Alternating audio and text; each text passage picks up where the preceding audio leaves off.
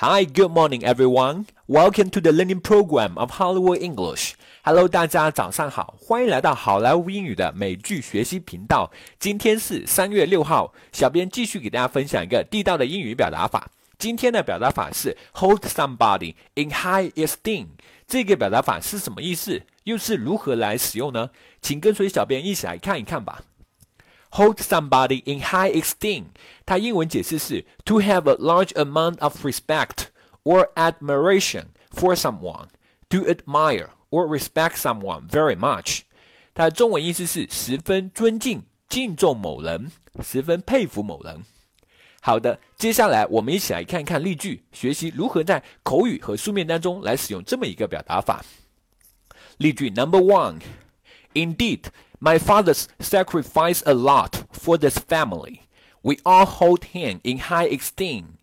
我父亲为这个家真的牺牲了好多，我们都非常的敬重他，非常的尊敬他。Number two, I'll go see if I can talk the committee into our proposal. They kind of hold me in high esteem. 我会去看看我是否能够说服这个委员会的成员接受我们的提案。他们对我还算很敬重的。Number three, I hold her in high esteem since she is an honest person and has always played the game. 我非常尊敬她，因为她是个诚实的人，一向办事公道。Number four, the students at our university all hold him in high esteem because of his eminence in the field of ecology. 由于他在生态学领域的卓越地位，我们学校的学生都非常的敬重他。